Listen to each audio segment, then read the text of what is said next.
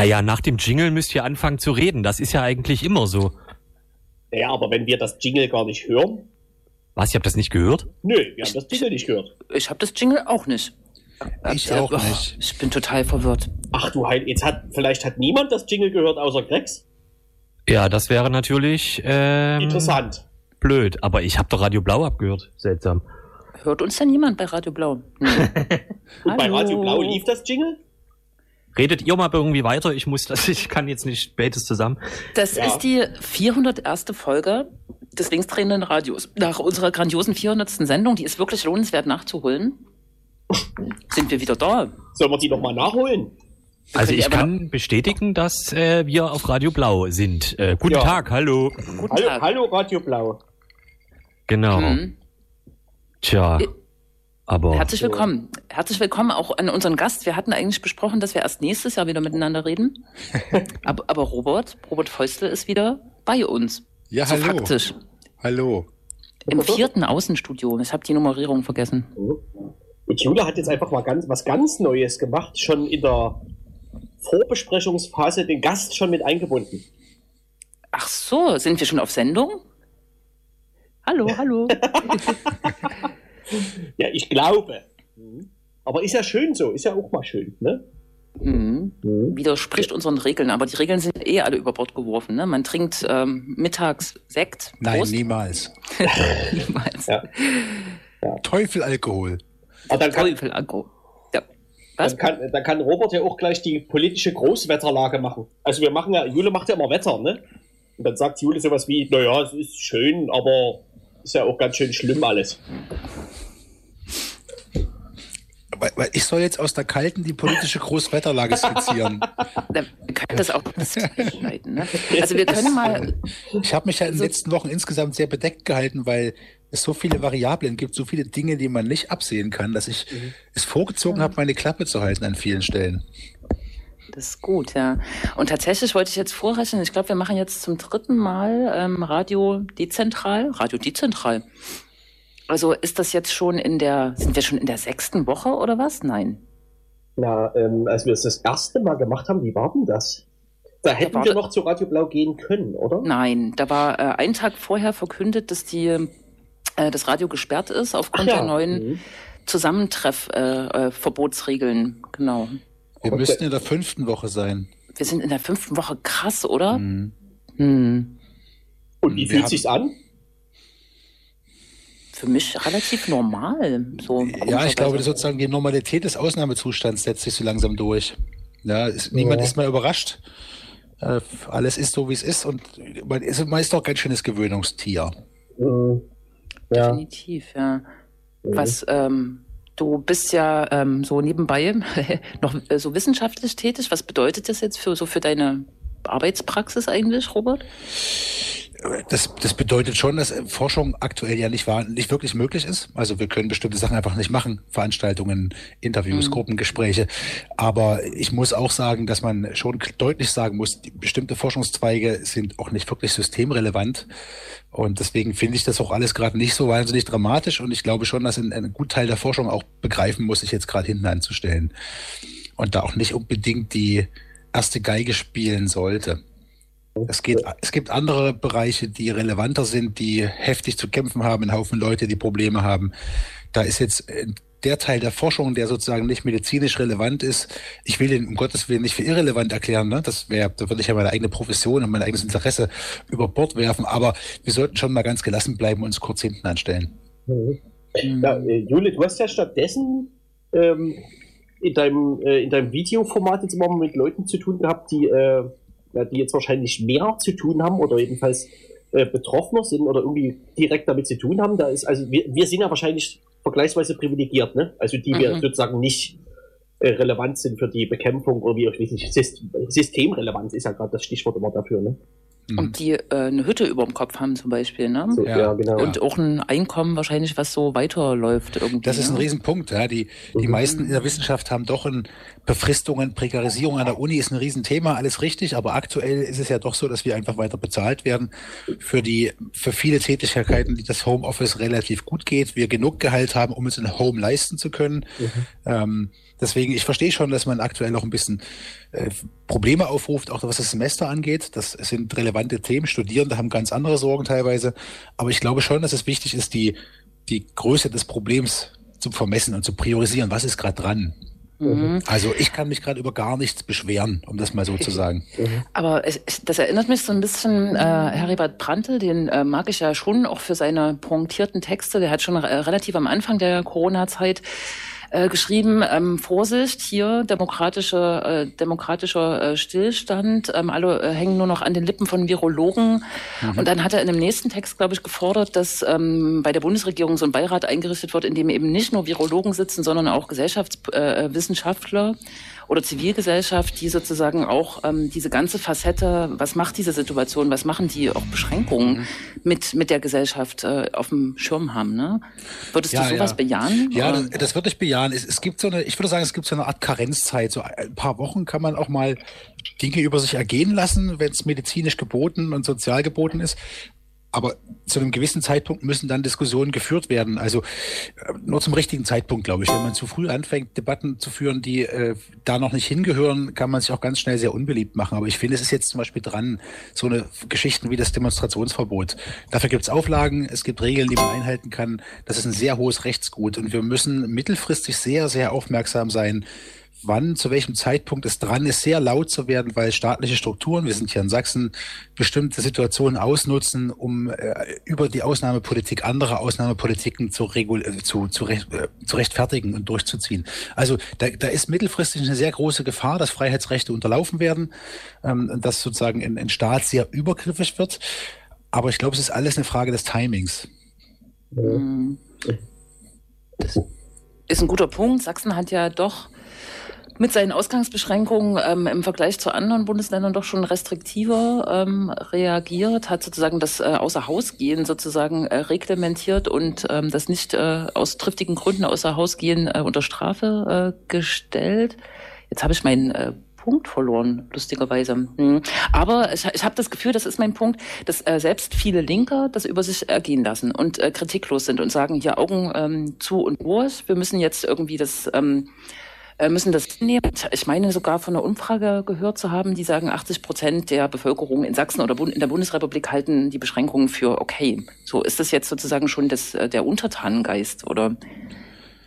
Ja, also man kann schon ganz gut beobachten, dass der Ossi, der Ostdeutsche, da anfälliger ist, sich den Gegebenheiten zu fügen und zu funktionieren, wie ihm das befohlen wird, während das in Westdeutschland ein bisschen schwieriger ist. Also ich habe so, das ist methodisch und empirisch jetzt nicht belegt, aber ich habe schon den Eindruck, dass der ostdeutsche Bürger eher geneigt ist, dem Staatsbefehl Folge zu leisten, als das im Westen ähm, der Regelfall ist. Einerseits finde ich, ist es schon berechtigt, weil die Dimension des Problems eine Größe hat, wo eine bestimmte Art von, von ja, durchregieren bis zu einem bestimmten Punkt schon angebracht ist. Andererseits sieht man typisch äh, Autoritätsstaat, autoritärer Staat, äh, Aktionen, die völlig unsinnig, völlig irre sind. Diese, ich erinnere noch an die Polizeikontrollen in der Stadt, in der menschenleeren mhm. Innenstadt werden Fahrradfahrer runtergeholt.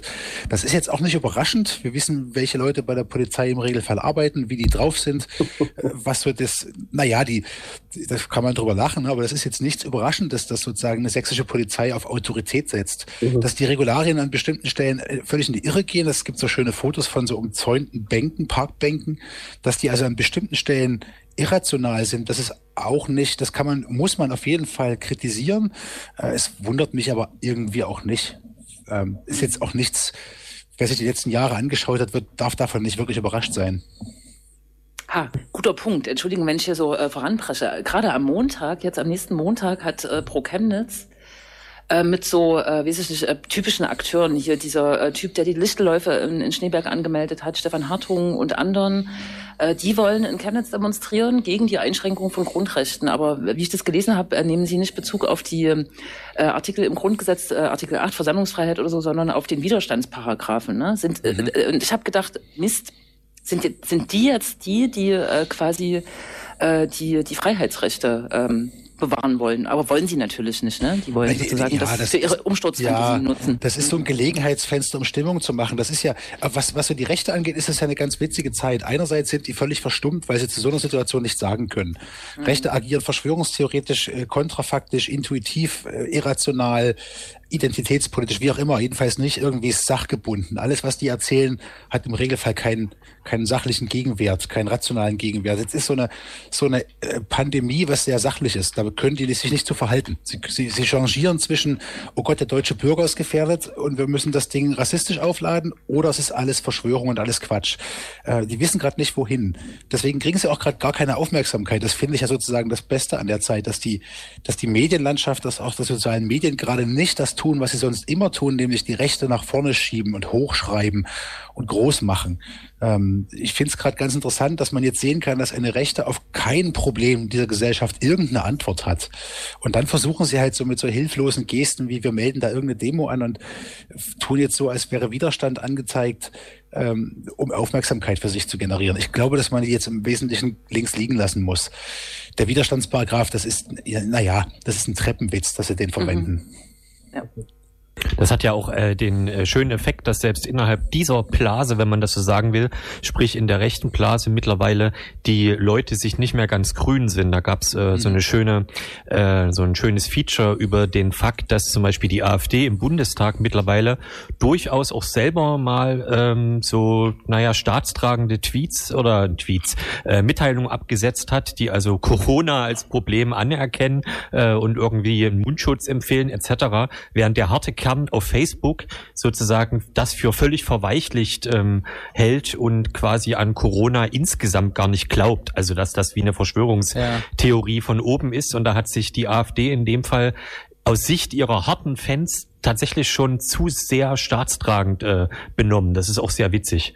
Ja, es gibt noch so eine andere rechte Logik, die sozusagen da auf den auf diesen ganzen Plot ganz gut angewendet werden kann, ist, wenn die sich sozusagen mit dem mit der Sachlage beschäftigen, dann sind sie auf jeden Fall für das, was man Durchseuchung nennt, weil das diesen maskulinen Kult, dieses, diese, diese harte, ja. harte deutsche Männlichkeit bedient. Da müssen wir jetzt durch. Es wird eh nur die Schwachen treffen und wenn es die Alten sind. Aber in diesem, der, sozusagen der rechte Text ist, ist ja sozusagen durchwoben von so heroischen Männerbildern, mhm. ja, von, ja, von wir stahlharten Deutschen.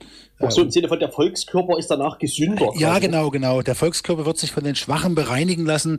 Ähm, ja, Schuld ist der Ausländer, der Chinese. Das drehen ja einige. Auch Reichelt von der, von der Bild dreht das Ding gerade ganz schön hoch. Aber das würde mich nicht, also es wundert mich nicht, dass wenn Rechte irgendwie eine Stimme finden, dann finden sie die im Hinblick auf Durchseuchung und sind gegen diese Maßnahmen, weil die ein Ausdruck von Verweichlichung sind. Ja, wir müssen irgendwie alle mitnehmen und wir müssen irgendwie uns um unsere Menschen kümmern. Nee, der harte deutsche Stahlkörper, der wird das schon abkönnen und danach sind wir genau, wir sind gereinigt und besser.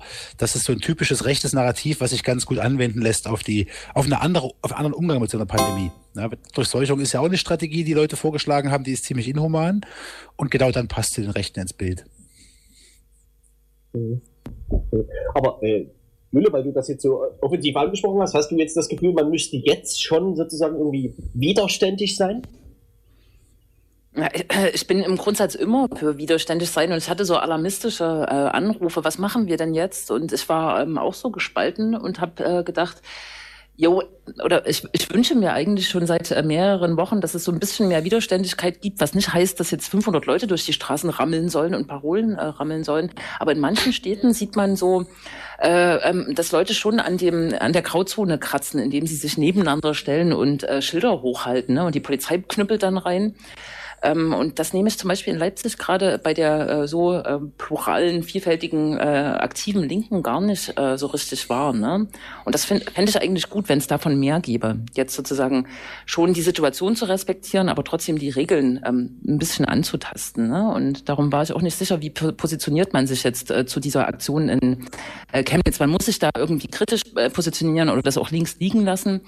Ähm, genau, Punkt. Na, ich bin gerade nicht sicher, ob, das, ob ich das für die richtige Strategie halte. Weil man würde sich quasi mhm. aktuell äh, im Wesentlichen Feinde machen im öffentlichen Kontext mit so einem Vorgehen. Äh, man hätte wenig Chancen, irgendwie auf Zuneigung zu stoßen und hätte vor allem mit einer sehr robust agierenden Polizei zu tun, die sich immer unter allen Umständen und zwar im Moment doppelt im Recht fühlt. Einerseits, weil die Polizei sich immer im Recht fühlt andererseits, weil sie jetzt noch dieses Gesundheitsargument vortragen können, selbst wenn sie Unsinn machen. Selbst wenn sie Fahrradnummern in der Stadt kontrollieren, also Rahmennummern, sind sie ja der Meinung, dass sie Recht haben, auch wenn da die Polizei selbst das Infektionsrisiko äh, deutlich erhöht, als wenn sie das nicht tun würde. Aber ich bin gerade nicht sicher, ob das eine clevere Geschichte ist. Mir scheint es gerade eine Aufgabe der Linken zu sein, die sozusagen den, der, der Dreh, den das Ganze kriegt oder kriegen kann, hin zu einer völlig veränderten Sozialpolitik. Also diese Situation mhm. macht schonungslos klar, was Neoliberalismus anrichtet, macht schonungslos mhm. klar, was in Spätkapitalismus in Sozialstrukturen ausgelöst hat. Hier, auch wenn das hier noch relativ mild ist und viel verschärft noch woanders. Und ich glaube, man muss irgendwie versuchen, so gut es geht und so intensiv es geht, diesen Spin zu nutzen und, den Leu und, und zu agitieren an allen Fronten, dass es eine völlig andere soziale Wirtschaftspolitik braucht, dass es eine Umverteilung braucht, dass jetzt sozusagen nicht äh, Schulden generiert werden, die ab 21 dann wieder eine Umverteilung von unten nach oben über die Sozialkassen gedeckt werden sollen. Mhm. Dass wir sozusagen nicht dahin zurückkommen, wo wir vorher waren. Das ist, glaube ich, die große Gefahr, dass das sozusagen, dass wir so eine Art Backlash erleben und um das Schuldenloch zu stopfen, wie nach 2008, äh, an der falschen Stelle abgegriffen wird, während sozusagen siehe BMW die Kurzarbeitergeld kriegen und trotzdem 1,6 Milliarden Dividende ausschütten. Das, die Dinge zu problematisieren, ist für meine Begriffe im Moment relevanter als dem, äh, dem Obrigkeitsstaat schon Widerstand entgegenzubringen. Der Zeitpunkt für diesen Widerstand gegen den Obrigkeitsstaat, der kommt noch.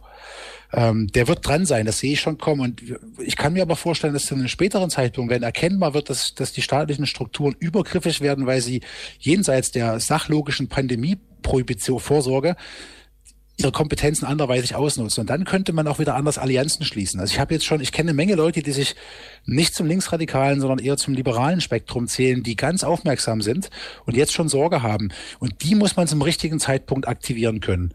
Also ich frage, ich, ich, mhm. ich weiß nicht genau, ob das mhm. stimmt, aber ich habe das Gefühl, es ist eine Timingfrage. Aktuell würde ich sozialpolitisch auf, auf die Kacke hauen, was geht um das mal genau. so zu sagen. Ich meinte das auch sozusagen nicht im luftleeren Raum und die Grenzen austesten ähm, äh, um, um der Grenzen willen, sondern sozusagen um, ähm, so war es ja in vielen Städten, um soziale Forderungen, zum Beispiel Hotels ja, zu nutzen ja. äh, für Menschen, die Wohnung haben, um solche Forderungen sozusagen in den Fokus zu rücken, ähm, sozusagen auch die Grenzen auszutesten. Also das schon inhaltlich ja. verkoppelt. Ne? Aber mit deinen Ausführungen stimme ich total zu und ich äh, bin sicher oder ich weiß so halb, dass äh, so Kürzungspläne zum Beispiel auch in Leipzig schon in der Schublade des äh, Finanzbürgermeisters äh, ähm, mhm. liegen, wie sozusagen die Krise nach der Krise sozusagen oder die, der, der ähm, Finanzaufwand, den man jetzt äh, scheinbar betreibt, sozusagen dann wieder äh, kompensiert werden soll. Das wird, das wird die eigentlich spannende und herausfordernde ja. Zeit, ne? das glaube ich. Also aktuell ist es auch ein bisschen, das ist total zynisch und klingt ganz bösartig, aber bestimmte Migrations religionspolitische Themen, so ekelhaft die, die Situation ist, ich glaube, es gibt gerade überhaupt keinen Raum, das, das ernsthaft zu adressieren. Ich finde diese Demonstration in Potsdam mit den 60 Leuten, die beim Bäcker ansteht, fand ich eine super Aktion. Mhm. Ich finde, den Fokus auf das Thema zu legen, ist wichtig. Ich will auch gar nicht dagegen reden, aber ich habe das, den Eindruck, dass sozusagen der, der standardmäßige deutsche Michel in so einer Ausnahmesituation gar keinen Zweifel daran hegt, dass gerade Selbstsorge dran ist. Äh, die Legitimität von, von, von einem brutalen, einem brutalstmöglichen Abschiebe- und Ausgrenzungs Besatzungsregime an den europäischen Außengrenzen war noch nie so hoch wie jetzt, habe ich den Eindruck.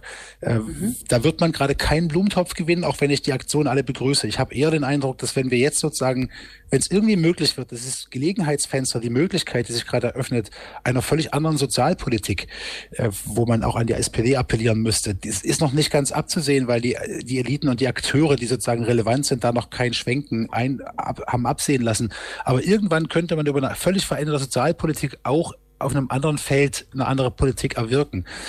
Ähm, mhm. so in so, einer, in so einem Folgeeffekt. Ja, aber erstmal ist es jetzt dran, der Neoliberalismus wankt die ganze Zeit schon und diese Krise ist wie so eine Art Zeitraffer, wie eine Beschleunigung. Und wenn man jetzt sozusagen mhm. an den Ding wackelt und irgendwie irgendwas zu Fall bringt, so dass ein, sozusagen ein linker Keynesianismus wieder modisch wird, dass eine, eine Umverteilung, ähm, Gewerbesteuer, Reichensteuer etc., dann könnte man im Nachgang dessen auch für eine andere Migrationspolitik sorgen. Aber mhm. aktuell ist es ganz schwierig, irgendwem zu erklären, dass wir, äh, dass an europäischen Außengrenzen ein, ein unglaubliches Drama sich abspielt und eine humanistische Frechheit, die sich Europa nennt. Naja.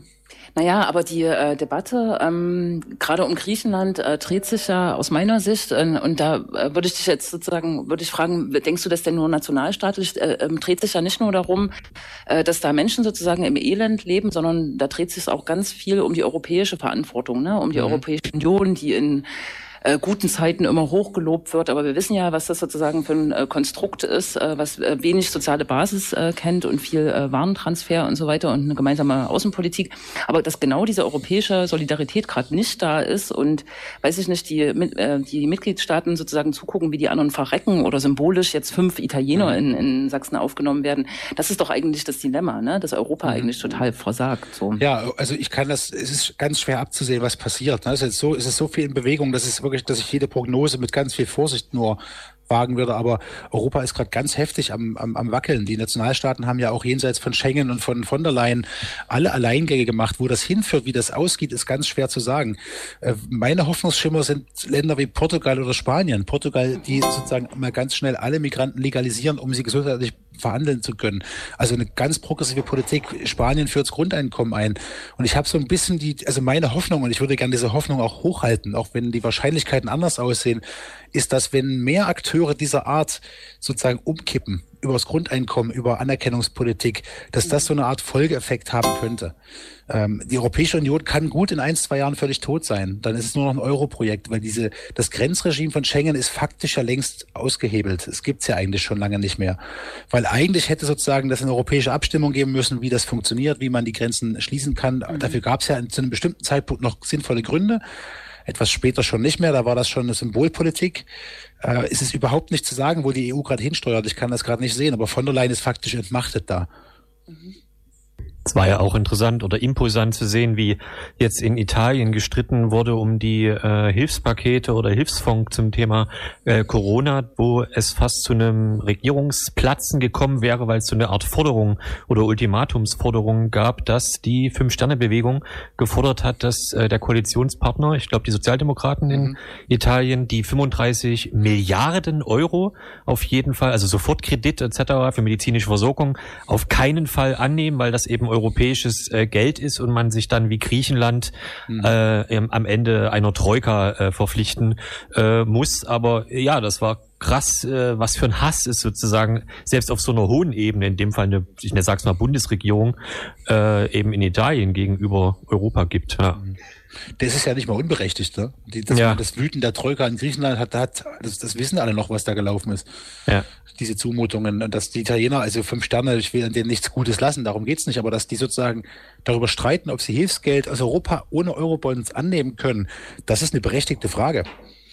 Ne, wenn ja. es sozusagen im Prinzip keine europäische Solidarität gibt und wenn die Deutschen dann wieder so tun, als würden die ganze Welt ihnen Geld schulden, während sie über Zinsen äh, Milliarden verdienen, und das über die Bildzeitung auch noch gedeckt wird und über andere Organe, äh, dass da Leute sagen, Moment, Moment, das wollen wir nicht mitspielen, das Spiel. Das ist, finde ich ja erstmal als Fragestellung berechtigt, auch wenn das die fünf Sterne waren.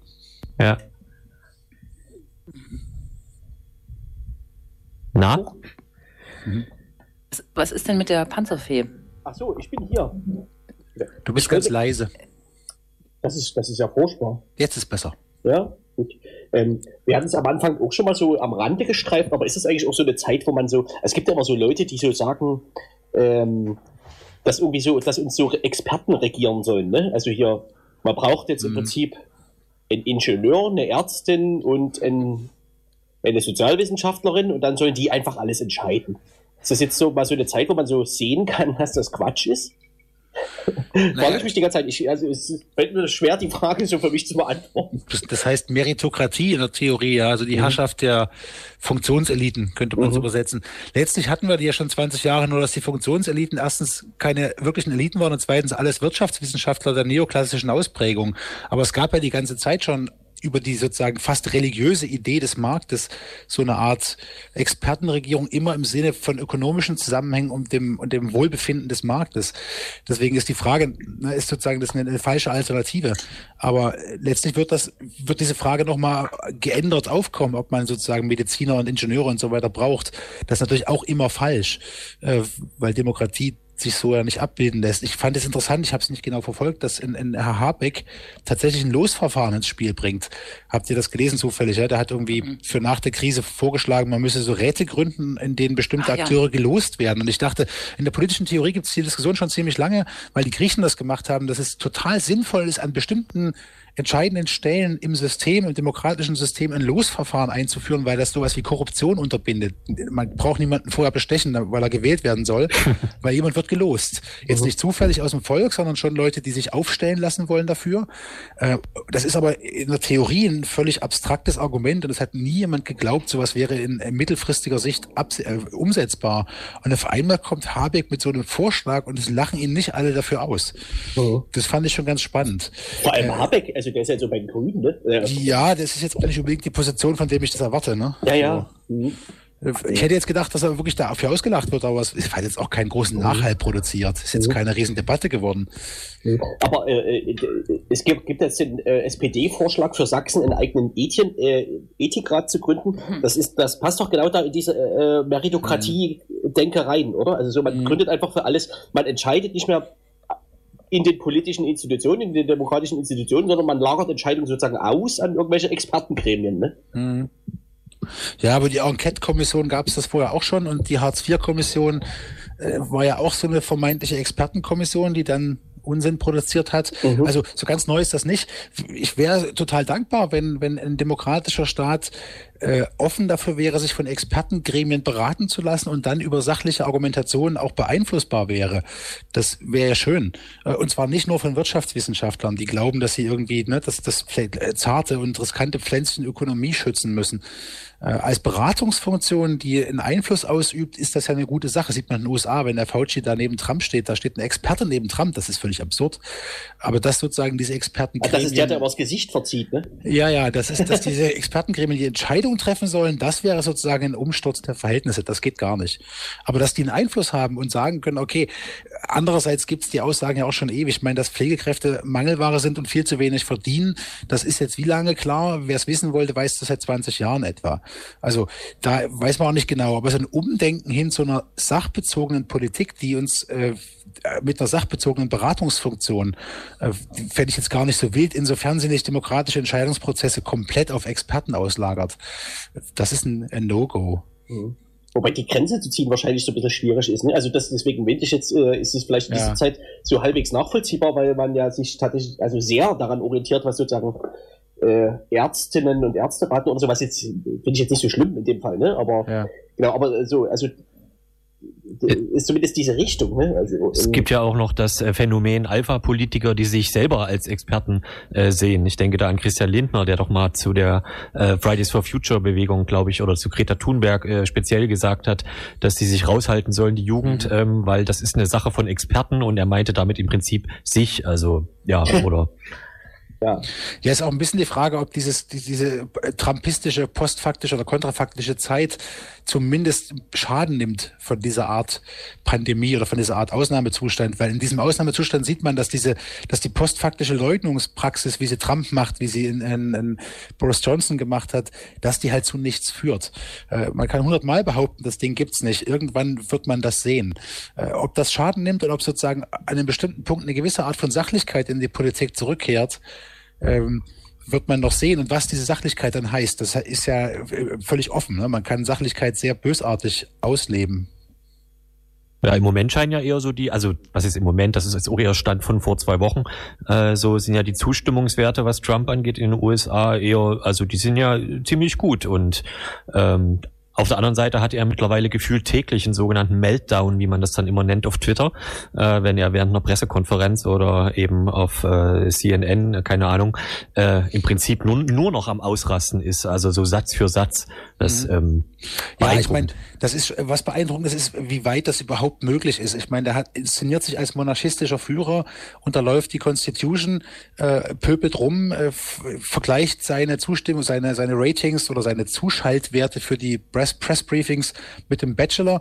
Das ist so dämlich, dass es selbst Fox News zu blöd wird. Und trotzdem funktioniert's noch. Also eigentlich hätte das ja. Ganze schon zusammenbrechen müssen. Und ich muss ehrlich sagen, wenn es um die USA geht, würde ich die These aufstellen, wenn Trump diese Krise überlebt, noch vor der Wahl, dann ist dort die autoritäre Politik durchgesetzt. Dann ist es nicht mehr möglich, das Ding, das Ruder umzurei rumzureißen. Weil diese, ja. diese Szenerie, die sich dort gerade abspielt, kann ein Präsident, der sich so benimmt, eigentlich nicht überleben. Selbst ein, ein, ein konservatives Establishment der, der, der Grand Old Party kann sowas nicht mittragen. Wenn es doch funktioniert, dann äh, haben sie ihre Constitution verbrannt. Also ihre Bill of Rights und ihren ganzen. Also da wird, das ist ganz spannend, da hinzuschauen, weil wenn in den USA irgendwas sich dreht, wenn dort eine andere Politik tragfähig wird, wenn dort äh, die, das Progressive Movement und in, in Sanders Einfluss gewinnen. Die werden die Wahl nicht gewinnen, aber Einfluss gewinnen. Das könnte Ausstrahleffekte auch auf hier haben. Das könnte sozusagen so eine Art Tipping Point sein hin zu einer anderen Politik. Ich bin da, ich kann das nicht absehen, weil es sind sehr viele Prozesse, die gleichzeitig laufen, aber der Wahnsinn, der sich dort abspielt, der ist so zugespitzt. Habt ihr euch mal diese Pressbriefings angeschaut? Das ist voll, das ist völlig gaga. Das ist völlig verrückt. Und wenn das noch funktioniert und wenn das noch länger funktioniert und sich der Typ im Amt halten kann, dann ist auch Land unter. Hm, Wie geht's eigentlich Bo Boris Johnson? Entschuldigung. Besser. Besser, ja. Der war recht schnell nach, der, nach dem Krankenhausaufenthalt wieder äh, sichtbar und äh, gab dann auch sofort Verschwörungstheorien, dass er nur Grippe hatte.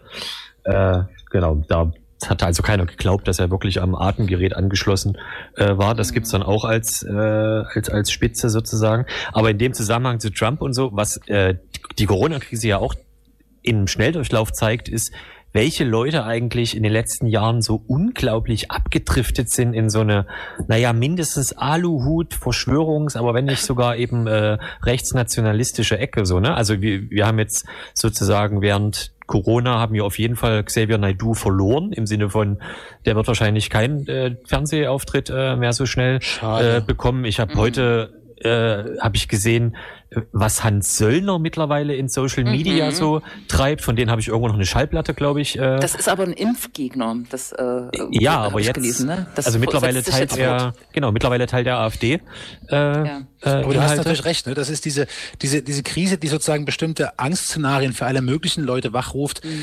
Die ziehen alle blank, um das mal sehr salopp auszudrücken. Also ja. jetzt jetzt sieht man, jetzt sortieren sich die Lager. Also alle diese Anfälligkeiten haben für verschwörungstheoretischen Unsinn und für die Funktionen, die Verschwörungstheoretischen Verschwörungstheorien für Subjekte sozusagen erfüllen, die leben sie jetzt aus. Ja, das ist so, das, jetzt teilt sich's auf. Jetzt kann man zugucken, wer hat eigentlich, wer gehört eigentlich wohin. Man sieht ja auch bei den Linken aktuell, wer gehört eigentlich wohin, wenn bestimmte Leute jetzt sozusagen für die Wirtschaft votieren und sagen, wir müssen jetzt mal die Wirtschaft wieder anfahren, äh, welche Angststörungen bei Leuten, welche irrationale Politik auslösen. Mhm. Da, da ist Corona nicht gut, das ist falsch, aber da ist Corona sozusagen wie so ein Hilfsmittel, um, um zu, um zu sehen, wer eigentlich wo steht. Mhm. Ja. Aber weil wir bei so ähm, Regierungspolitiken waren, also äh, äh, Trump ist da wahrscheinlich sozusagen äh, so ein Paradiesvogel oder so ein, negatives, ähm, ähm, dystopisches Bild ähm, als Vorbild. Aber man kann, äh, das wird so gesagt, äh, dass Krisen auch äh, die Zeiten der, der Exekutive sind und in den Umfragen, zumindest hier in Deutschland, ich weiß nicht, wie das in anderen europäischen mhm. oder anderen Ländern ist, sieht man das, äh, kann man das sehr stark beobachten. Ne? Es gibt eine ja, zunehmende äh, Zustimmung. Glaube ich, die CSU hat unglaublich äh, über zehn Prozent zugewonnen mhm. ähm, und auch die CDU baut ähm, äh, bundesweit ja. äh, auf, während alle Oppositionsparteien runterrauschen und sogar die SPD hat so ein Prozent gewonnen oder so. Oh, erstaunlich, ne? Dann muss es wirklich schlimm sein. Ja, ja, genau. Also das ist historisch verbrieft. Das hieß ganz früh mal Burgfrieden. Das war schon zum Ersten Weltkrieg so. Mhm. Dann, äh, dass, die, dass die Zustimmungswerte dem starken Staat gelten, wenn die Krise ist, das ist bekannt. Ich bin aber einigermaßen zuversichtlich, dass sich das nicht auf Dauer stellen lässt. Also das ist, das gilt für die Zeit der Krise. Wenn sich aber die Krise löst und lockert, in den USA kann ich mir vorstellen, dass bis November, bis zur Wahl vergeht noch ein bisschen Zeit äh, und die Aufarbeitung beginnt, dann dreht sich das häufig nochmal rum und dann wird sichtbar, was Leute für eine für einen Wahnsinn betrieben haben in Form von Trump, wer es ganz gut gemacht hat. Äh, und bei aller Kritik, ich meine, wir haben das schon öfter erwähnt, wir werden sie noch vermissen. Ne? Bei aller, ich bin wahrlich kein CDU-Mensch, aber Angela Merkel macht das das gut. Sie war die einzige der europäischen Staatschefs, die nicht Kriegsmetaphern bedient hat ja, die sozusagen eine, eine Tonlage an, an Tag gelegt hat, die nachvollziehbar ist, ja ist. Ja, die ist schon, ja, das ist natürlich, die, die Messlatte hängt nicht so wahnsinnig hoch, aber wenn ja. ich mir da andere vorstelle, wenn ich mir da einen Seehofer vorstelle oder einen Söder vorstelle, die, oder einen Lindner oder wen auch immer, die würden das ganz anders ausschlachten wollen mit wir gegen die anderen, mit Krieg gegen irgendwas. Da ist das schon, das ist als Krisenmanagement im Verhältnis zu anderen gar nicht so schlecht gelaufen. Ne? Versteht mich nicht falsch. Ich will jetzt ja nicht irgendwie mhm. affirmativ mich für die CDU aussprechen. Das, wir kennen uns lang genug, als dass ich da unverdächtig bin. Äh, aber das ist schon auffällig, ne? dass da eine gewisse Vernunft noch drin steckt. Und diese, diese Zustimmungswerte, das ist bekannt, aber das wird sich nicht auf Dauer halten. Das ist, wir, haben, wir erleben ja auch schon seit vielen Jahren so eine, so eine, so eine, so ein Umfragenerv. Jede Woche gibt es eine Sonntagsfrage. Die Abweichungen, also der performative mhm. Effekt von diesen Umfragen ist höher als der deskriptive Effekt. Wenn es einen mhm. Trend gibt, äh, der beschrieben wird, dann ist der, glaube ich, weniger messbar, als dass er den Trend auslöst. Äh, das wird sich aber, je länger das geht, kann das ganz andere Wege gehen. Ich erinnere nur an, an, an Herrn Schulz, der als er die SPD übernommen hat und als Kanzlerkandidat auftrat, irgendwie durch die Decke geschossen ist. Und das hat keine vier Wochen gehalten. Ne? Also das ist alles nicht so wahnsinnig belastbar. Ich habe jetzt nicht die Vermutung, dass gerade in den USA das Trump tatsächlich nützt. Das glaube ich nicht. Mhm. Wann ist das eigentlich soweit? September? Ja, ne? Nee, November, 7. oder 4. November. Ah. Da ist das große ja. Problem, dass der kein, der hat keinen Challenger. Ich meine, das ist in, in, deutschen Medien auch sehr wenig präsent und in den sogenannten Corporate Media läuft das in den USA auch nicht, aber Joe Biden hat einen Cognitive Decline. Der, der Mann ist schwer dement. Ähm, und es ist schon ein Wunder, wenn er es überhaupt bis zur Wahl schafft. Also die haben sich dort äh, ein heftiges Eigentor geschossen mit der Aufstellung von ihm. Aber man muss in den USA auch sagen, den war es, im demokratischen Establishment war es, ist es aktuell immer noch lieber nochmal Trump als eine ernsthaft progressive Politik mit Bernie Sanders. Wenn die die Wahl treffen müssen, sagen die lieber Trump. So, mhm. und äh, jetzt haben sie, ja, okay, das, da war Corona noch nicht so ganz offensichtlich. Jetzt weiß ich nicht genau, ob sie es immer noch so sehen würden, aber da einen Joe Biden als Opponent hinzustellen, der sich gerade noch so bis zum Mikro schleppt, um dann einen Versprecher nach dem anderen abzufeuern, ähm, das ist schon bitter. Echt, ist das so schlimm? Das habe ich nicht verfolgt. Hm. Ja, das kriegt man, also ich gucke sehr gerne das amerikanische YouTube-Kanäle äh, und das mhm. ist schon sehr, sehr heftig, gerade gegen Abend. Das, ich würde eher sagen, der wird mit Medikamenten noch fit gehalten und der, der baut sehr schnell ab. Das kann bis zur Wahl noch richtig kritisch werden. Es kann sogar sein, dass am Ende doch noch jemand anders antreten muss. Mhm. Okay. Geht das so einfach? Das DNC kann das entscheiden, ja. Oh ja. Wenn der aus medizinischen Gründen nicht aufgestellt werden kann, gibt es den Democratic National Congress, der dann quasi in Eigenregie jemand anders aufstellen kann. Also kann Bernie Sanders, hat Bernie Sanders noch eine Chance? Nee, der wird das dann nicht nee. werden. Nee, nee, mhm. das glaube ich nicht, weil also mhm. das entscheiden dann andere Leute sozusagen. Hm. Das ist dann nicht der Zweitplatzierte, das wäre zu demokratisch für die Verhältnisse da. mhm. Sag doch mal, spielen wir heute eigentlich ein Lied oder wollen wir mal eine ganze Sendung ohne Lied machen? Wir können auch ein Lied spielen, ich habe das auch schon gedacht. Ja? Ja, müsste jetzt halt jemand einen Vorschlag haben, ne? Ach so. Ich dachte, das kommt automatisch. Aus dem Soundgenerator. Na, ihr könnt doch mal erzählen, hier, es gibt doch die ähm, äh, Neu-Release. Es gibt eine Platte, die heißt ähm, Unter dem Deckmantel des Antifaschismus. Ja. Aber die habe ich gerade nicht, die kann ich hier gerade nicht in den Computer reinspielen. Sinnlos. Von hier aus. Aber vielleicht äh, benutzt die Platte sowas wie äh, digitale Medien? Das könnte, das könnte, das weiß ich nicht. Da habe ich noch nicht geguckt. Ah. Ja. Ach, man könnte ja auch einfach was von einer von den Bands spielen, die auf dem Sampler drauf rum existieren, ne? Ja, ja. Wir können ähm, mal erzählen, äh, kurz einleiten, um was es da geht. Ja, dann kann ich, äh, ist vielleicht sinnvoller, wenn ich dann suche.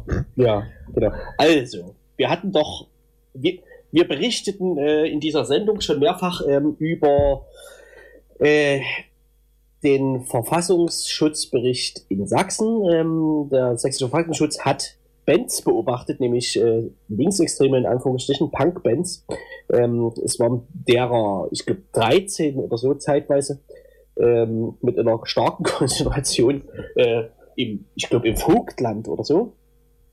Korrigiert mich gerne. Ich bin mir nicht mehr ganz sicher. Ähm, Erzgebirge. In Erzgebirge, richtig, auf jeden Fall. Mhm. Ja, also alles sehr absurd, die Begründung auch alle sehr absurd. Ähm, es fanden sich diese Bands dann zusammen und auch andere Leute, solidarische Leute, ähm, zu, und besprachen eine Initiative. Ein Ergebnis ist unter anderem dieser Sampler, wo jetzt all diese Bands versammelt sind, äh, von dem wir jetzt gleich ein Lied hören. Und ähm, diverse Bands haben auch geklagt, nämlich gegen die Nennung äh, ihrer Band im Verfassungsschutzbericht, haben alle gewonnen, die geklagt haben, ähm, was dazu führte, dass der Verfassungsschutzbericht immer noch nicht raus ist, glaube ich. Ähm, beziehungsweise alle Bands aus, also alle Bands, alle links, alle im linksextremen Bereich erwähnten Bands äh, aus ähm, dem Verfassungsschutzbericht Bericht rausgeschwärzt wurden. Also nicht, nicht nur die, die geklagt haben, sondern alle anderen im Prinzip auch. Genau. Mhm. Ja, ähm, ja, die Platte kann man inzwischen sich anhören. Da sind ganz nette linke Punkbands versammelt. Ne? Aber ruhig zu sagen. Und ein Das- schönes Cover und ein schöner Titel. Hm. Ah, hast du eigentlich, hast du ein Foto gemacht?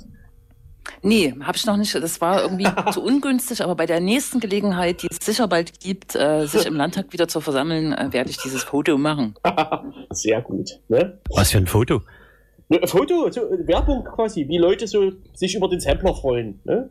ah ja. äh, Kohle da reingeschanzt haben. Ja, es ist, ist glaube ich, gerade eine ungünstige Zeit, um so ein Album am Markt zu platzieren. Ne? An einem Markt, der jetzt so in dem Sinne ja nicht existiert oder hauptsächlich äh, bei Konzerten oder so, weil man, man kann jetzt auch kein Festival machen oder so, ähm, um diese Platte zu präsentieren und um diese Kampagne zu supporten. Deswegen äh, läuft das, glaube ich, alles so ein bisschen noch äh, unter der Hand quasi. Kann man ruhig mal erwähnen, das Ganze, ne? Gut. Kannst Also- du den Titel, kannst du den Titel gerade vorlesen von, äh, von dem erwähnten Album? Oder jetzt alle? Das ist ja ein bisschen sinnlos. Nee, nee, nee, bloß den Titel des, Al äh, des Samplers. Da hast du schon gesagt, unter dem Deckmantel des Antifaschismus. Yes. Ich habe das schon zweimal gesagt. Ja, Yes, ja. yes. No? Gut, dann hören Genau. wir jetzt äh, ein äh, Lied von äh, den äh, Bandmitgliedern Kollektiv Sharp Cut und ihr könnt euch ja muten äh, derweil. Yes. Ne? Yes. Mute.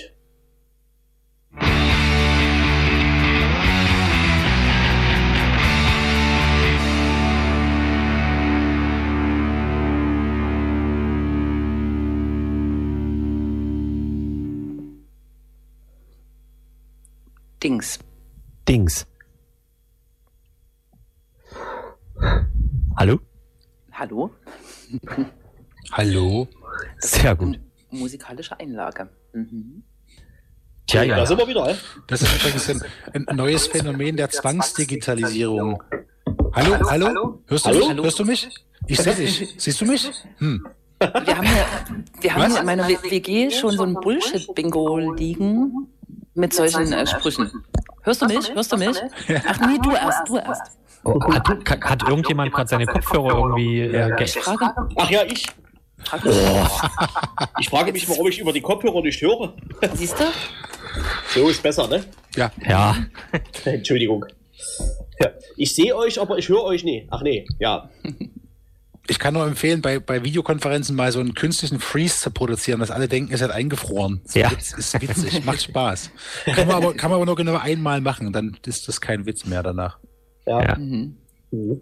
man kann auch ganz hervorragend Meetings äh, beenden, wenn sie einen keinen Spaß machen, indem man was von Verbindungsproblemen erzählt. Hm, Ich höre euch ganz schlecht. Was? Hä? Sehr gut. Stimmt. Ja. Ich bin euch auch einfach abgestürzt und das hat mir auch gut gepasst. Ne? Aber dieser, das ist ja nochmal auch ein ernstes Thema. Also es wird gerade viel äh, diskutiert, zum Beispiel dass äh, die Digitalisierung an Schulen oder Hochschulen sozusagen, dass man jetzt äh, fünf Meter oder 500.000 Meter vorankommt. Das mag stimmen. Aber ist diese Situation äh, gut, sozusagen alles bloß noch per Videokonferenz ähm, zu machen. Ich, ich höre eher, dass es Leute auch anstrengt und dass es tatsächlich den Leistungsdruck auch äh, stärkt, sozusagen, ne? und die Individu Individualisierung natürlich. Ne? Ja, also ich glaube, pädagogisch funktioniert das nicht. Die, Mhm. weil das, das stellt bestimmte Signale und bestimmte Interaktionen völlig still. Äh, es stiftet natürlich auf eine ganz ekelhafte Weise Hierarchien. Es gibt Leute, die haben die Technik nicht. Es, man müsste eigentlich sofort dafür sorgen, dass Internetzugang für alle kostenlos ist. Man man müsste für, für Schülerinnen und Schüler sorgen, dafür sorgen, dass alle entsprechend ausgestattet sind. Äh, und es ist auf Dauer keine, also es gibt natürlich Elemente, die von Vorteil sind. Es wird die eine oder andere Dienstreise weniger geben danach, weil Leute mit Tools umgehen können. Die Dienstreisen sind meist eh sinnlos oder zumindest unnötig. Aber das ist kein Zustand, der jetzt auf Dauer gestellt sinnvoll wäre. Aber an bestimmten Stellen finde ich diese Zwangsdigitalisierung auch ganz witzig. War auch mein äh, erster äh, Ge- Gedanke, dass äh, ganz viele Treffen, die heute mit dem Flugzeug oder was auch Mhm. immer äh, abgehalten werden, da dürften sich gerade viele sehr verarscht vorkommen im Sinne von, warum macht man das? Also äh, normalerweise. Ja. Also das könnte gerettet werden, dass man äh, weite Wege äh, verhindert und auch so äh, das möglich macht. Aber man sollte auch ein paar Schritte zurückgehen, ne? wenn es möglich ist. Ja, also und ich das jetzt- kollektives Lernen und Diskutieren sozusagen ermöglichen. Ja, ne? ich habe jetzt, ich mache ja auch wieder ein Seminar an der Uni demnächst, das geht ja irgendwann auch mal los und plan gerade das Seminar, dass äh, bestimmte Sachen sind sozusagen über digitale Kooperationen abzubilden. Man kann bestimmte Lehr- und Lerninhalte schon so einpflegen mit asynchronen und synchronen Varianten, aber letztlich ist eine, eine gute Seminardiskussion nicht über einen Videochat oder über irgendwelche anderen Online-Tools zu ersetzen. Das ist immer nur ein Defizit. Und man kann das sozusagen mittelfristig auch in Lehrinhalte einspeisen, auch in Schulen kann man Dinge tun. Man kann Leute an Technik ranführen. Es gibt ja wirklich so Leute, die jetzt auf einmal anfangen, sich mit Sachen zu beschäftigen, beschäftigen gegen die sie die ganze Zeit Widerstand geleistet haben. Aber es ist nicht so, dass das mittelfristig den Schulalltag ersetzen wird. Das wäre auch total fatal. Aber es gibt ja, also trotz Corona sozusagen, gibt's ja immerhin auch noch keine Idee, wie genau man im Detail das machen soll. Also es gibt ja nach wie vor Schulen, wo ich sowas höre, wie, dass dort die Eltern die Videokonferenzsoftware überhaupt organisieren oder so, mhm. äh, dass es da keine Möglichkeit gibt. Dann gibt es ganz viele Unterschiede, wie die, äh, wie die, wie die Lehrerinnen damit umgehen, im Sinne von, äh, wollen die jetzt jeden Abend 20 Uhr in der Kamera die Hausaufgaben präsentiert bekommen, ja. sehen oder eben nicht. Das ist irgendwie überall anders, manchmal an der Schule nur innerhalb von verschiedenen Fächern unterschiedlich. Also das ist sicherlich auch sehr nervig, dass es im Moment äh, einfach alles unglaubliches Flickwerk ist und äh, ja, das wird auch nicht, ja. also das wird sich auch nicht sauber darstellen lassen, weil die, also die philosophisch gesagt, die die die die Rolle von Raum und Leiblichkeit lässt sich nicht aus, austreiben. Mhm. Und bei bei Uni-Prüfungen habe ich das letzte mit einem Kollegen durchge äh, durchexerziert. Wie soll das gehen, wenn ich irgendeine Disputation per Video sozusagen zuschalte habe? Was ist denn, wenn dann die Verbindung abbricht, muss ich immer auf den Bildschirm gucken, damit ich nicht cheate. Was passiert, wenn mir in einer Verteidigung zum Beispiel eine, eine Frage gestellt wird, die mir nicht passt? Dann ziehe ich einen Stecker und sage, ich habe technische Probleme, wir fangen nochmal von vorne an. das also, ist doch super. Das sind natürlich, mhm. ja, ja, das kann aber von beiden Seiten. Ne? Das ist also eine ganz ja. heikle Veranstaltung. Das wird alles nicht funktionieren. Man kann jetzt nicht, äh, ich finde, so ein Digitalisierungsschub hat seine Vorzüge, aber der hat ganz, ganz mhm. offensichtlich Grenzen, die nicht so darstellbar sind. In den Schulen finde ich das soziale Problem noch viel relevanter. Mhm. Äh, es gibt einen Haufen von, Haufen Kinder, gerade in prekären Verhältnissen, die müssen aus den Elternhäusern raus tagsüber, weil die Eltern vorrangig die Väter dazu neigen, durchzudrehen. Und da ist ja gerade sozial viel im Gange. Da gucken viel zu wenig Leute hin, was da in sozial schwächeren, nee, das ist falsch, in ökonomisch schwächeren Umfeldern äh, mitunter passiert. Und da ist die Schule als sozialer Ort äh, extrem wichtig und das lässt sich überhaupt nicht digital abbilden. Plus noch, dass die Eltern die Ressourcen gar nicht haben. Mhm. Genau, das ist ein großes Thema, das zum Beispiel ähm, auch ähm, Essensversorgung. Ne? Also die ist ja jetzt zuletzt äh, vor wenigen Monaten auch kostenfrei geworden für ähm, ALG, für Hartz-IV-Empfängerinnen und jetzt äh, sind die Eltern sozusagen gezwungen, da äh, auch ähm, das Geld, was sie nicht haben, irgendwie ähm, zu verauslagen, weil die Kids auf, äh, auf einmal zu Hause sind. Ne? Das sind so viele Sachen, genau, die noch so ein bisschen zu unterbelichtet sind. Da würde ich dir zustimmen. Mhm. Ja. Naja. Naja. Wie geht's weiter? Mhm. Eigentlich, jetzt, eigentlich kommen jetzt die Veranstaltungshinweise, ne? Nee, ich ja. meine, wie, wie, wie geht's in unserer Situation weiter? Wir haben am, ab Montag hier in Sachsen zumindest so ein bisschen gelockerte Bedingungen. Ähm, ja, genau. Und gleichzeitig aber die neue äh, Verordnung, ne, die den das Tragen eines Gesichtsschutzes ähm, mhm. in, verpflichtend macht. ÖPNV ja, im, und Einzelhandel. Im Laden und im ÖPNV, genau. ja. Mhm. Mhm. Genau. Ja, wie das mittelfristig weitergeht, ist ganz schwer abzuschätzen. Ich, da, da, weil da muss man sozusagen die, da bräuchte man auch eine virologische Expertise, um die Dinge zusammenzudenken. Bei allem, was ich so mitbekomme, scheint es mir so zu sein, dass es noch eine ganze Weile uns beschäftigt. Das Ding ist in den nächsten vier, 12 bis 14, 16 Monaten nicht vorbei. Und es wird so ein bisschen hin und her geben. Ähm, aber das dauert noch sehr lange und es ist eigentlich medizinisch erst vorbei, wenn es einen Impfstoff gibt. Und da wissen wir, dass es noch ungefähr ein Jahr braucht, mindestens. Die politischen Begleiterscheinungen, da wird man genau hingucken müssen. Weil die, es wird recht bald Zeit, die, naja, die Beschränkungen in Frage zu stellen, das Demonstrationsrecht einzufordern unter bestimmten Auflagen und zu schauen, dass ein Staat nicht, wie sagt man böserweise, Blut leckt von seiner Autorität, die er gerade durchspielen kann. Mhm. Das Bild ist ein bisschen fies, ne? Mhm. Ja, nee, aber zutreffend. Mhm. Und ich bin sehr gespannt, ob tatsächlich so eine Art sozialpolitische Wende sich abzeichnet. Aktuell glaube ich das noch nicht. Dafür sind die Stimmen, die eine Reichensteuer oder eine höhere Besteuerung der Reichen verlangen, die also eine Umverteilung verlangen, die das Ganze finanzieren soll, die sind noch nicht laut genug. Mhm. Solange ein Jeff Bezos immer noch 10 Milliarden pro Woche verdienen kann, ja. ähm, das ist jetzt nicht kein deutsches Beispiel, aber solange BMW noch staat, also die, staatlich seine Angestellten über Kurzarbeit bezahlt, um trotzdem Milliarden Dividenden auszuzahlen, solange das noch geht, und sich eine SPD darüber aufregt, die in der Regierung sitzt, äh, sehe ich noch nicht, dass wirklich ein mm. Umschwung im Land einsetzt. Aber dafür, so also pervers oder böse das klingt, dafür kann es ganz gut sein, wenn die Krise noch eine ganze Weile andauert. Genau. Ne? So zynisch das ist. Es gibt ja immerhin neue und also andere Begründungen für ein Grundeinkommen, ne? also für ein bedingungsloses. Mhm. Aber nochmal zur, äh, zur Vermögenssteuer. Ich weiß nicht, ob ihr das mitbekommen hat, äh, habt. Äh, ich glaube, ich weiß gar nicht, ob äh, der EKD-Vorsitzende hat das wohl in seiner Osterandacht äh, anklingen lassen und hat ganz scharfe Kritik von Marian Wendt, äh, einem Bundestagsabgeordneter der CDU aus Nordsachsen, bekommen, der äh, ihm äh, sozusagen vorwarf, na, er müsse doch gucken, woher seine äh, sein Einkommen eigentlich generiert wird, nämlich äh, aus den äh, Spenden äh, von, von Kirchenmitgliedern, die ja auch reich werden. Ne? Was, was traut er sich hier so eine Forderung nach Vermögenssteuer zu stellen? Das fand ich schon ganz schön herb. So. Die kriegen doch Kirchensteuer, was, was ist doch Quatsch. Ja, ja, es war, ist, ist Quatsch, aber das äh, hat hm. einen großen Platz in der äh, lokalen ähm, Zeitung bekommen dafür, ne? für hm. diese Kritik an dem EKD. Also die, die Frage wird Vertreter. wirklich sein, ob es in, in ideologischen Raum, diskursiven Raum gibt, der es ermöglicht, wie die ganzen letzten Jahre im neoliberalen Zusammenhang die, die, die Umverteilung von unten nach oben weiter zu bespielen und wieder mhm. sozusagen die Schulden zu verstaatlichen und die Gewinne zu privatisieren. Oder gibt es irgendwann, wenn das Ding jetzt noch ein Jahr geht, äh, kommt da sozusagen so viel Druck auf den Kessel, dass es irgendwann ein Umdenken geben muss. Ich frage mich auch, wann sozusagen die, die betroffenen Akteure, wann zum Beispiel Pfleger und Krankenschwestern, sich das nicht mehr gefallen lassen. Ja, wann die rausgehen und Leuten fast buchstäblich aufs Maul haben und sagen, ihr sollt nicht im Bundestag für uns klatschen. Da habt ihr eigentlich einen an der Waffel. Äh, was soll das? Diese, sozusagen diese, diese permanente Selbstbetrug des, des, des, der symbolischen Politik. Da stehen die im Bundestag und klatschen. Das ist so eine, das ist so lächerlich, dass ich mich nicht wundern würde, wenn irgendwann mal ein Pfleger kommt und sagt, ja komm, ich boxe euch um. Mhm. Weil das, also ich finde das extrem beleidigend für diese Leute, ne, die da sich einen mhm. äh, buchstäblichen Arsch aufreißen. Ja. Da hat der Postillon mal wieder sehr schön geliefert, indem er den Artikel geschrieben äh, hat. Äh, super, diese Pflegerin freut sich gerade von der ersten Überweisung des Applauses ihre Miete mhm. bezahlt zu haben. Ich habe so. den, den, Tweet gelesen, ob die den Applaus eigentlich versteuern müssen. Das ja, fand ich auch witzig, ja. Genau. Aber äh, ja, Jens, Grundeinkommen. Willst du ein Grundeinkommen? Ach, ich will das quasi immer. ja, aber es ist, ähm, es wird trotzdem nicht kommen, oder?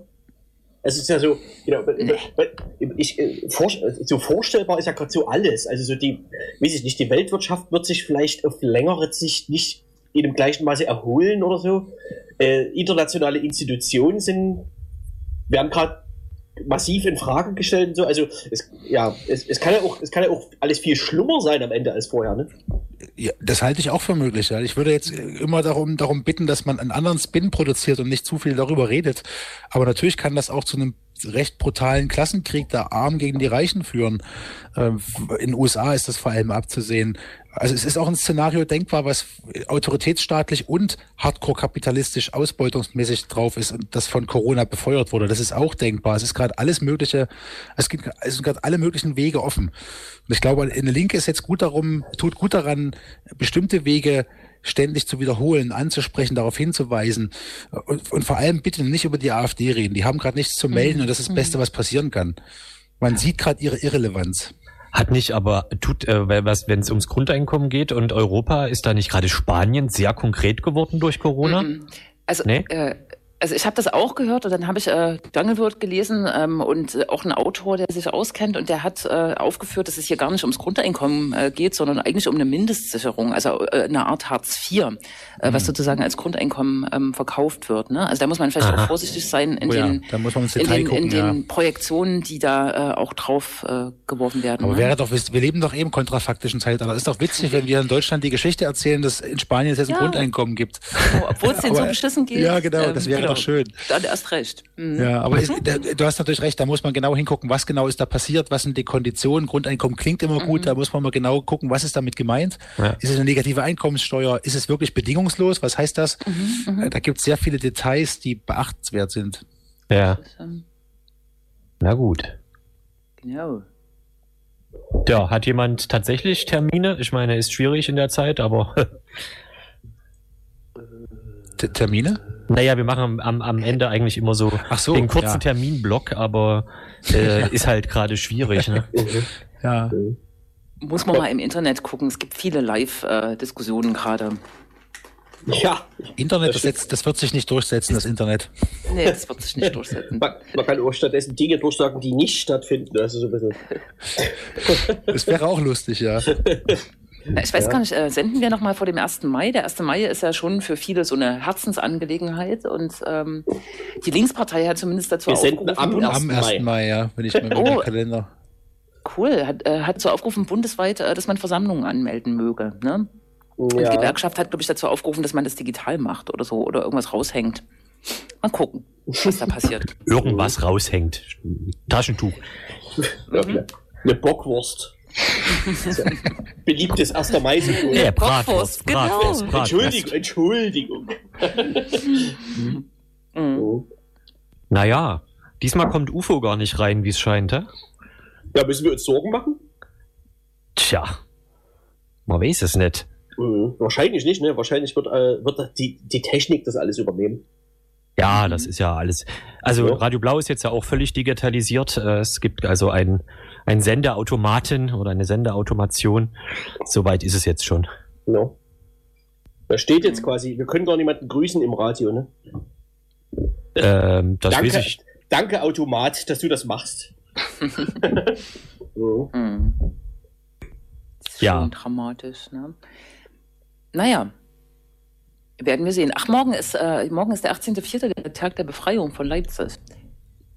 Oha. Wisst ihr das? Mhm. Ja, ist, auch, äh, da, auch, da, ja, bitte? Ein Tag, zu dem lange geplant war, relativ größer, also so größere Festivitäten oder so, ne? Oder so. Wie sagt man da? Erinnerungsaktivitäten. Es gibt das ritualisierte ähm, Ablegen von Blumen am mhm. Mahnmal in Abnauendorf, wo ja noch ein Massaker stattfand, äh, kurz vor der Befreiung, ne? Mhm. Äh, tatsächlich, wo noch Menschen, die zur Zwangsarbeit gezwungen äh, waren, ähm, äh, umgebracht wurden. Ne? Mhm. Und das wird morgen nicht stattfinden, dieses Ritual. Mhm. Ja. ja. So. Es, ist, es ist ja auch der 85. Jahrestag, ne? Richtig, mhm. richtig. Mhm. Jetzt haben wir noch eine Minute. Ich würde im Sinne der automatischen Sendungsübernahme, sonst hackt uns das Wort ab, sagen äh, Tschüss. Tschüss. Tschüss. Danke, Robert. Danke, Robert. Ja, danke euch. Danke, dann bis in drei Monaten, ne, wenn das im Rücken bleibt. genau. Und bis mir immer ein Vergnügen. Es wird, jetzt immer, es wird jetzt immer kürzer, der Rhythmus. ja, genau. Gut, ja. bis bald. Tschüss. Tschüss. Und wir hören uns dann am 1. Mai, ja? Ja. Bis dann. 1. Mai. Verrückt. Das war's. Nächste.